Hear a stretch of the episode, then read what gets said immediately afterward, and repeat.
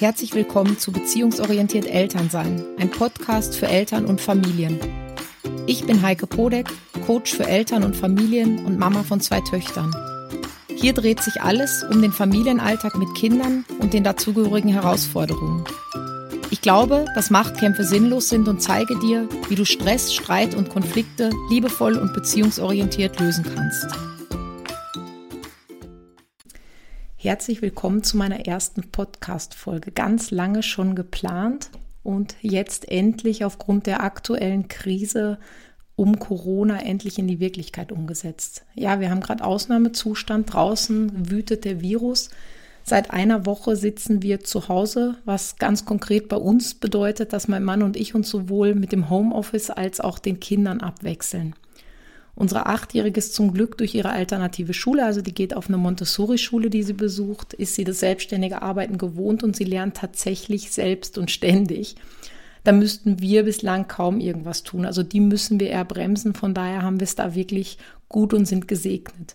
Mit der kleinen dreieinhalbjährigen hingegen sieht das ganz anders aus. Die ist wild, die ist temperamentvoll, die liebt es draußen zu toben die vermisst ihre Freunde und die vermisst den Kindergarten. Das heißt, dieses im Haus zu sitzen gefällt ihr überhaupt nicht. Ja, und ich muss sagen, ich vermisse den Kindergarten ganz ehrlich gesagt auch. Denn die Frust- und Wutanfälle häufen sich und sind an einigen Tagen eine echte zusätzliche Herausforderung zu dem, was ja sowieso schon gerade da ist.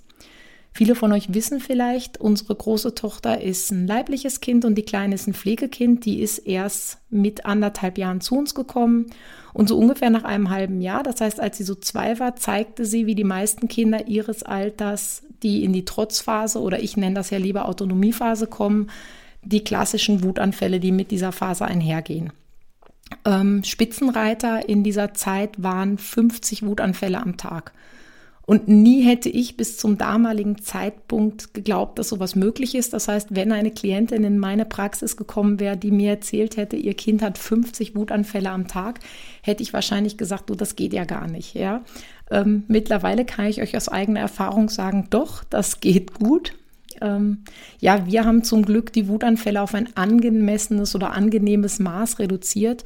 Trotzdem sind sie halt gerade in Zeiten jetzt wie diesen eine besondere Herausforderung. Und ich denke, vielen von euch, die Kinder im ähnlichen Alter haben, ja, vielleicht auch die ältere Kinder haben, geht das gerade ganz ähnlich. Das heißt, das, was Kindergarten, das, was Arbeit und das, was auch Fremdbetreuung durch Oma, Opa, ein Babysitter, eine Tagesmutter oder was auch immer sonst irgendwie abfedern können, prallt jetzt im Moment in dieser Zeit voll auf uns ein.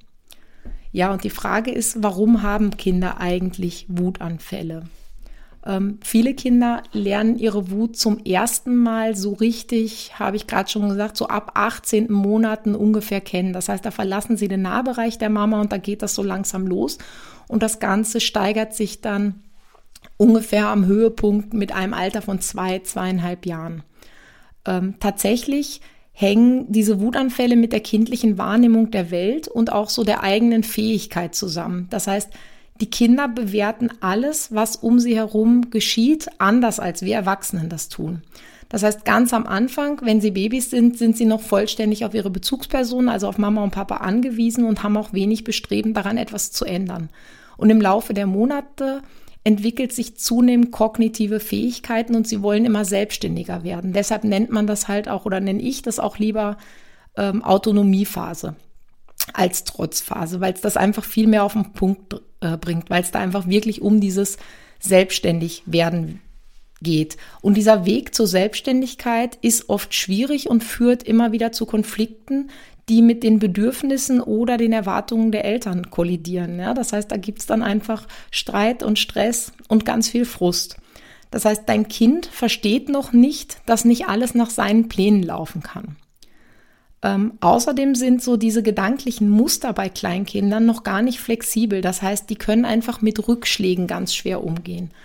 Das heißt, dein Kind hat irgendeinen bestimmten Ablauf im Kopf, den es genau so umsetzen möchte. Und auf andere Szenarien oder Flexibilität oder mögliches Scheitern kann es sich einfach noch überhaupt nicht einstellen. Das heißt, ich nehme einfach ein Beispiel. Dein Kind hat sich entschieden irgendwie, dass es sich gerne einen Saft nehmen möchte und es möchte den Saft selbstständig ins Glas einschenken. Ähm, das Glas fällt um Und das ist dann für dein Kind eine wirkliche Katastrophe. Und auch wenn du vorher gesagt hast, du pass auf, wenn du das so machst, dann kann es passieren, dass das Glas umfällt, ähm, kann sich dein Kind da einfach nicht drauf einstellen, weil das ganz klar im Kopf diesen Ablauf hatte oder dieses Beispiel hatte, wie gut das funktioniert. Und das ist dann wütend und frustriert, weil es wirklich geglaubt hat, dass sein Plan funktioniert. Und zwar genauso, wie es den im Kopf hatte. Und von diesen negativen Gefühlen, also von dieser Wut oder diesem Frust, wird dein Kind so heftig überrollt, dass es im Grunde überhaupt nichts anderes mehr wahrnehmen kann. Das heißt, das brüllt, das wirft sich zu Boden und lässt seiner Wut ganz freien Lauf.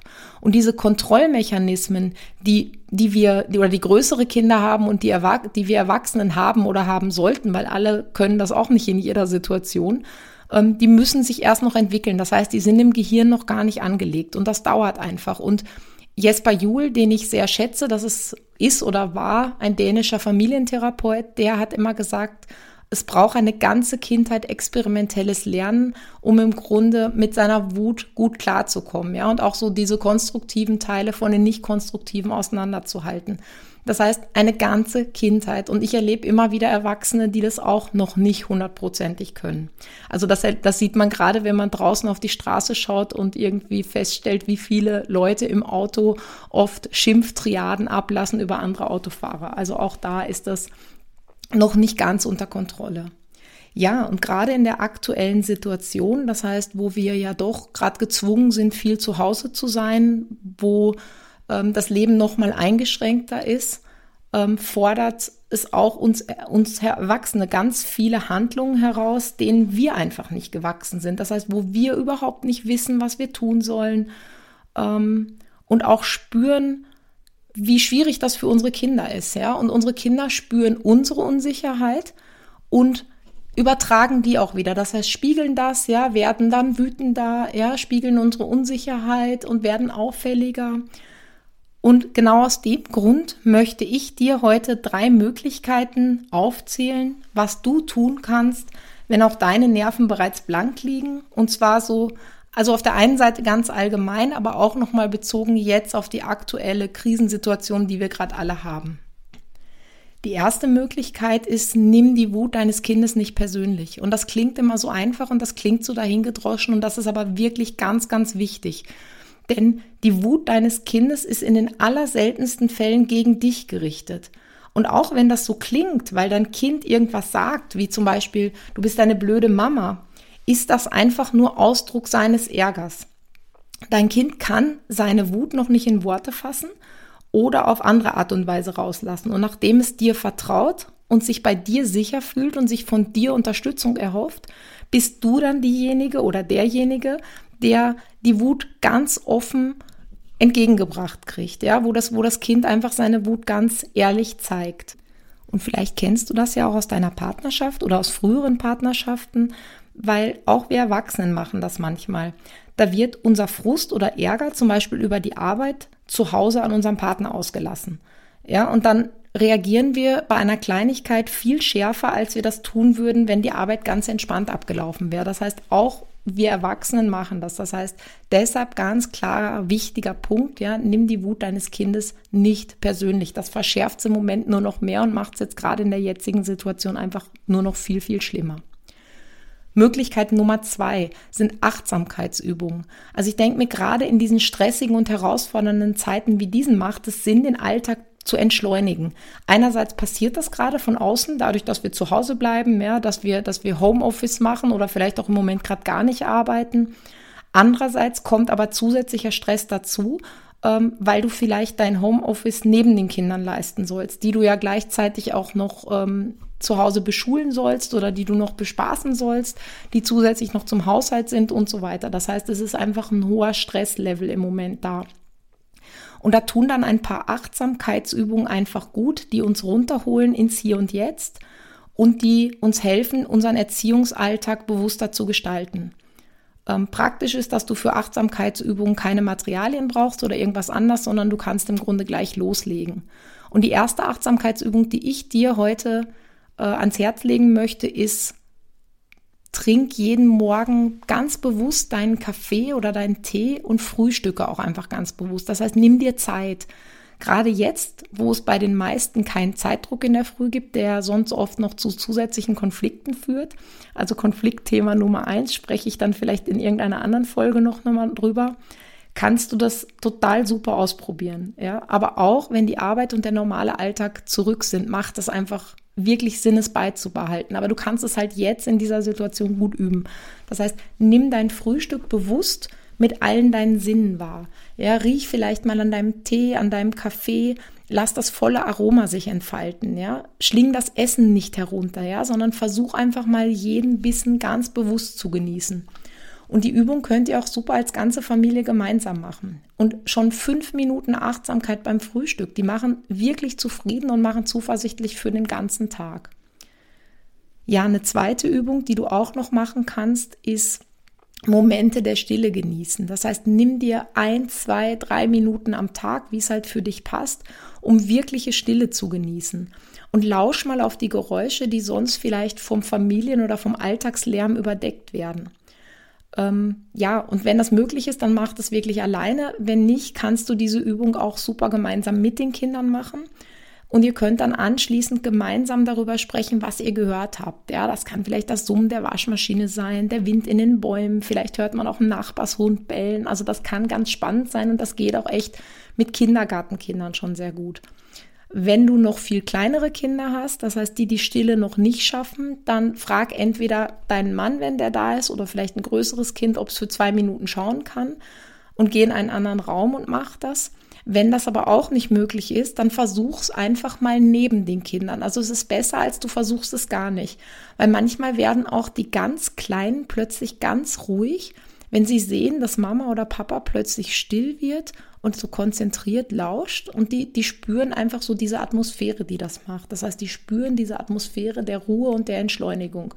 Und dann lausch einfach mal drauf, was dein Kind so macht. Ja, also auch das ist, auch das ist möglich. Und die dritte Übung, die ich dir heute noch mitgeben möchte zum Thema Achtsamkeit oder Entschleunigen, ist bewusst deine aktuellen Gedanken wahrzunehmen. Das heißt, nimm dir ein paar Minuten Zeit, konzentriere dich auf deine Gedanken. Was geht dir durch den Kopf und worüber denkst du gerade nach? Ich denke mir, das ist im Moment oft so hin und her gerissen. Ja, auf der einen Seite, wenn man so nach draußen schaut und wenn man vielleicht auch so sein Familienleben lebt, gerade jetzt nach der einen Woche, hat das irgendwie auch was Friedvolles und was Ruhiges. Die Natur fängt gerade an zu blühen und das ist echt wunderschön. Und auf der anderen Seite, wenn man sich dann abends die Nachrichten durchliest oder auch hört oder im Fernsehen schaut, dann merkt man, dass das irgendwie doch nicht im Kopf ist. Und ich glaube, da mischen sich einfach gerade auch ganz viele Gedanken ähm, und Werte, die uns da durch den Kopf gehen. Und vielleicht kannst du diesen Gedankenfluss einfach mal betrachten und dir vorstellen, vielleicht, dass das sowas wirklich ist wie, wie ein richtiger Fluss. Das heißt, die können einfach vorbeischwimmen. Und wenn dir das wichtig ist, kannst du dir ein Blatt Papier und einen Stift dazu nehmen. Du kannst ganz wichtige Gedanken aufschreiben. Also wenn du einfach Sorge hast, dass die sonst weg sind nachher. Aber du kannst dich dem auch ganz hingeben und einfach wirklich diese Gedanken vorüberziehen lassen. Ähm, das ist eine ganz angenehme Übung, wirklich ein bisschen ins Hier und Jetzt zu kommen und auszusteigen und sich zu entschleunigen und sich so aus diesem Ich muss jetzt noch und ich muss jetzt noch und ich muss jetzt noch rauszuholen. Genau, und die dritte Möglichkeit, wo ich jetzt die Achtsamkeitsübung einfach wieder verlassen möchte, sondern wo es jetzt wirklich nochmal so um, um diese Wutanfälle oder auch um deine Nerven geht, ist die Wutanfälle deines Kindes zu begleiten. Das heißt, ich mag dir da einfach noch ein paar ganz konkrete Tipps geben, was du während des Wutanfalls machen kannst, wenn dein Kind gerade seinen Frust rausschreit oder sich auf den Boden schmeißt. Ähm, ja, das Wichtigste ist immer, bleib in der Nähe deines Kindes. Ja, gib ihm das Gefühl irgendwie, dass du da bist. Ähm, Viele schicken ihre Kinder oder haben das früher gemacht, mittlerweile ist es eh nicht mehr so verbreitet, aber die schicken ihre Kinder ins Zimmer und sagen, du, wenn du fertig gewütet hast, ja, dann kannst du wieder runterkommen. Und das ist aber ganz schlecht, weil die Kinder sich einfach irrsinnig alleine fühlen ähm, in dieser heftigen Emotion, mit der sie eh schon nicht klarkamen. Das heißt, schick dein Kind nicht weg, ja, sei da, um es zu unterstützen, wenn es das möchte. Und es gibt relativ viele Kinder, die mögen in dieser Situation keinen Körperkontakt, ja, und die wollen auch erstmal nicht in den Arm genommen werden, sondern die brauchen ein bisschen Abstand. Das ist total okay. Dann hock dich auf den Boden, bleib einfach in der Nähe, sag, dass du da bist. Und wenn es das Kind ähm, nachher dann möchte, kannst du es natürlich auch auf den Schoß oder in den Arm nehmen, du kannst es streicheln, du kannst eine Hand hingeben und du kannst das auch ausprobieren, was dein Kind da gerade braucht. Wenn die Gefahr besteht, dass sich dein Kind selber verletzt, dann schau bitte, dass das nicht passiert und schaff da auch Sicherheit. Du kannst die Wut deines Kindes auch in Worte fassen, das heißt verbalisieren und zeigen, dass, dass man diese Gefühle auch benennen kann. Das heißt, das schafft das Kind nämlich in seinem Alter noch nicht. Das heißt, wenn dein Kind wirklich in dieser Trotzphase oder Autonomiephase steckt, schafft es das da noch nicht. Und auch größere Kinder schaffen das nicht immer, weil manchmal die äh, Wut so intensiv ist, dass das einfach nicht möglich ist. Ähm, und stell dir das mit den Gefühlen vielleicht so vor, wie du deinem Kind auch den Rest des Lebens mit Sprache erklärst. Das heißt, das, was wir tun, wenn die Kinder sehr klein sind, dann sagen wir, schau mal, das ist eine Kuh, genau, ja, das ist ein Schaf, der Baustein ist rot, ähm, das ist die Sonne, ja, die scheint schön. Das heißt, wir erklären ihnen die Welt, indem wir drauf zeigen, es benennen. Ähm, und genau so kannst du dir das vorstellen, dass man das auch mit Gefühlen macht. Das heißt, du sagst einfach, ja, du bist wütend und erklärst ihm das Wort für das, was gerade in ihm vorgeht.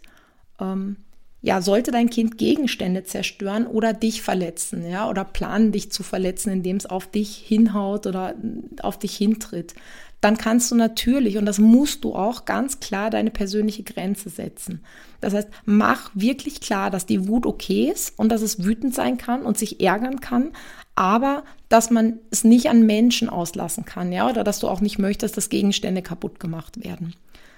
Ähm, ja, sobald das möglich ist, das habe ich ihm am Anfang gesagt, schon gesagt, nimm dein Kind in den Arm, gib ihm Sicherheit und Liebe, weil letztendlich schreit es nach dem in dieser Situation. Ja, das kann es einfach nur vorher noch nicht so gut annehmen. Ja, ich würde mich freuen, wenn du auch beim nächsten Mal wieder dabei bist, also bei Podcast Folge Nummer zwei. Und in der Zwischenzeit kannst du, wenn du Lust hast, mein kostenloses Webinar zum Thema Wutanfälle mit Gelassenheit meistern anschauen. Da kannst du dich anmelden unter www.beziehungsorientiert.at slash Webinar 01 slash. Ich verlinke dir das auf jeden Fall nochmal auf meinem Blog, das heißt www.beziehungsorientiert.at, da findest du meinen Blog und da verlinke ich dir das nochmal, so dass du das auf jeden Fall finden kannst. Ja, und dann mach's gut, halt die Ohren steif und vor allem bleib gesund.